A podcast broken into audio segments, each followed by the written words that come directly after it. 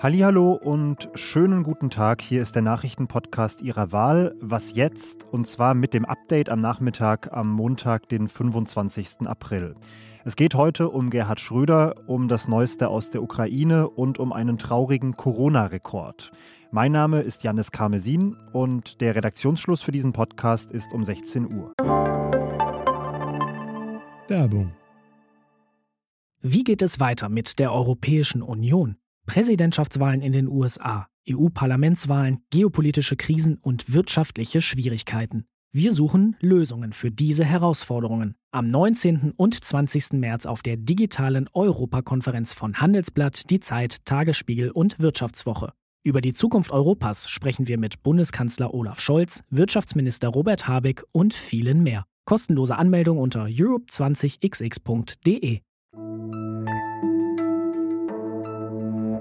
Das zumindest aus deutscher Perspektive wahrscheinlich bemerkenswerteste Interview der letzten Tage hat ein Altbundeskanzler gegeben.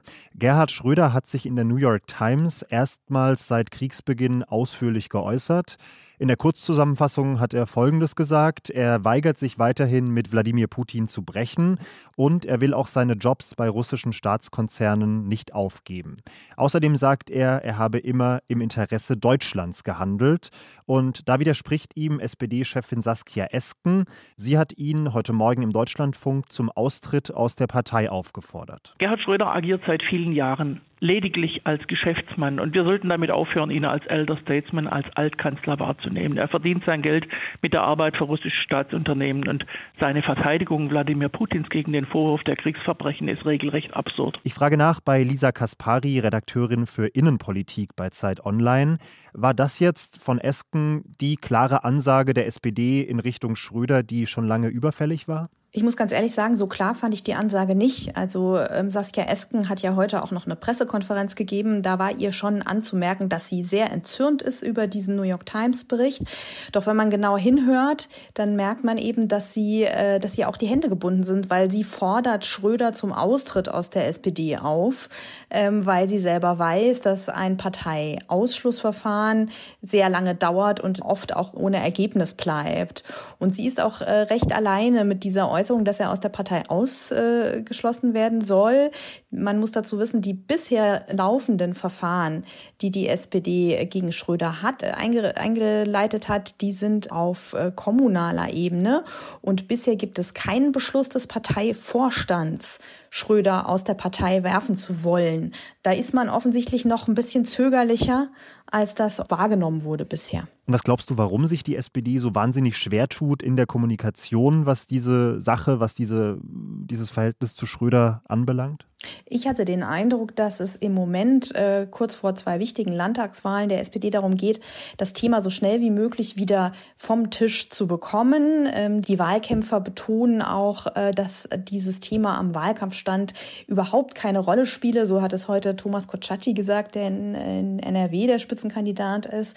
Also es gibt viel Bemühen darum, das Thema klein zu halten. Und es gibt auch viel Ärger darüber, dass äh, der äh, gesamten SPD Russlandnähe vorgeworfen wird. Da ist von Kampagne vor allem des politischen Gegners von der Union die Rede.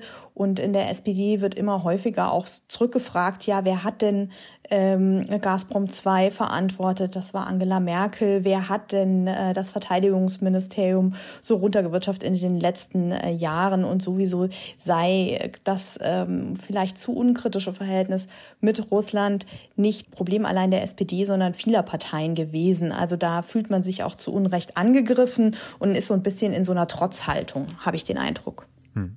Danke dir, Lisa. Danke dir. Unter höchsten Sicherheitsvorkehrungen hat US-Präsident Joe Biden seine derzeit wohl wichtigsten Minister in die Ukraine geschickt. Den Außenminister Anthony Blinken und den Verteidigungsminister Lloyd Austin. Uh, wir wissen nicht, wie sich dieser Krieg entwickeln wird, sagt Blinken hier, aber es stehe fest, dass die USA die Ukraine bis zu ihrem Sieg unterstützen werde.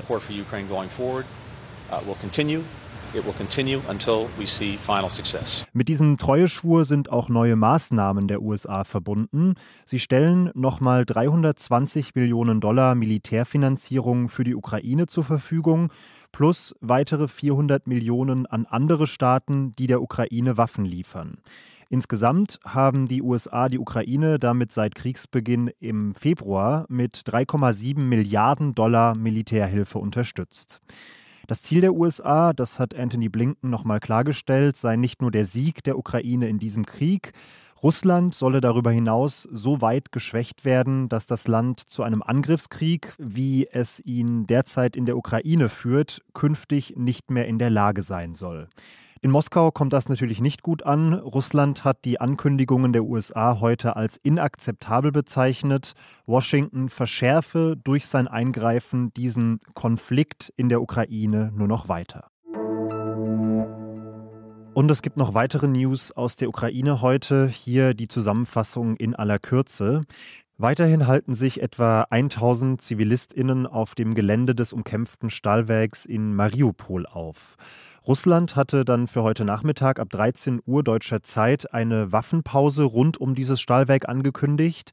In dieser Zeit sollten die Menschen die Möglichkeit bekommen, das Stahlwerk in alle Richtungen zu verlassen.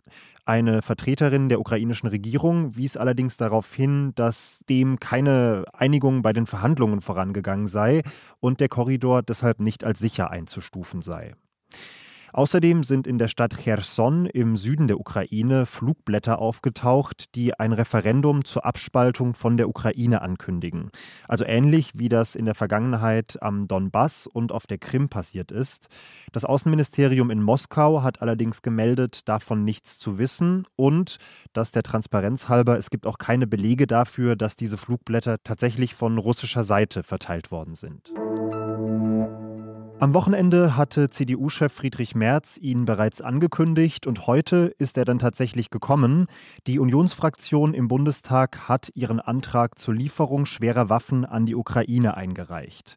Der Entwurf fordert, die deutschen Waffenlieferungen unverzüglich zu intensivieren, und zwar, Zitat, in Quantität und Qualität und sowohl mit Waffen aus Bundeswehrbeständen als auch mit Waffen von deutschen Rüstungsunternehmen.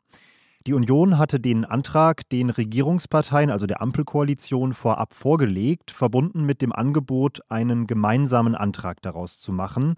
Die Ampelfraktionen arbeiten derzeit aber an einem eigenen Entwurf und Bundeswirtschaftsminister Robert Habeck hat im ZDF gesagt, er gehe davon aus, dass der Antrag der Ampel dem der Union sehr nahe kommen dürfte. Insofern hoffe ich eigentlich, dass Deutschland sich in der Stärke der Einheit der letzten Tage und Wochen wieder zusammenfindet und auch geschlossen und gemeinsam der Bundestag abstimmen kann. Die Beratungen über den oder die Anträge, je nachdem, im Bundestag sind noch für die zweite Hälfte dieser Woche Woche geplant.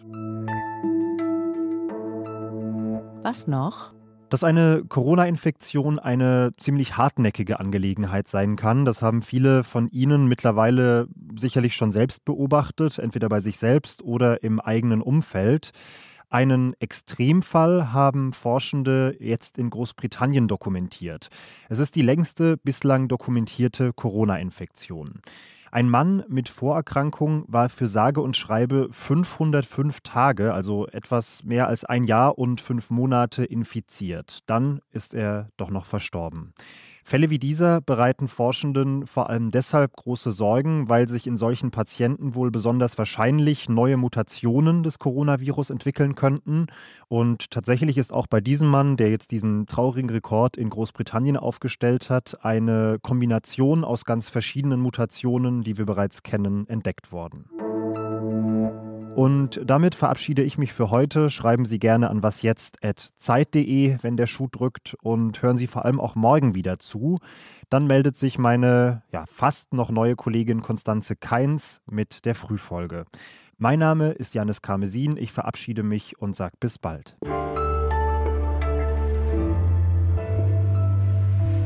Muss sagen, die bemerkenswerteste Stelle fand ich ja eigentlich im Interview mit Gerhard Schröder, dass die Reporterin erwähnt, dass er währenddessen große Mengen Weißwein trinke. Ne? Ja, ist mir auch aufgefallen, ja.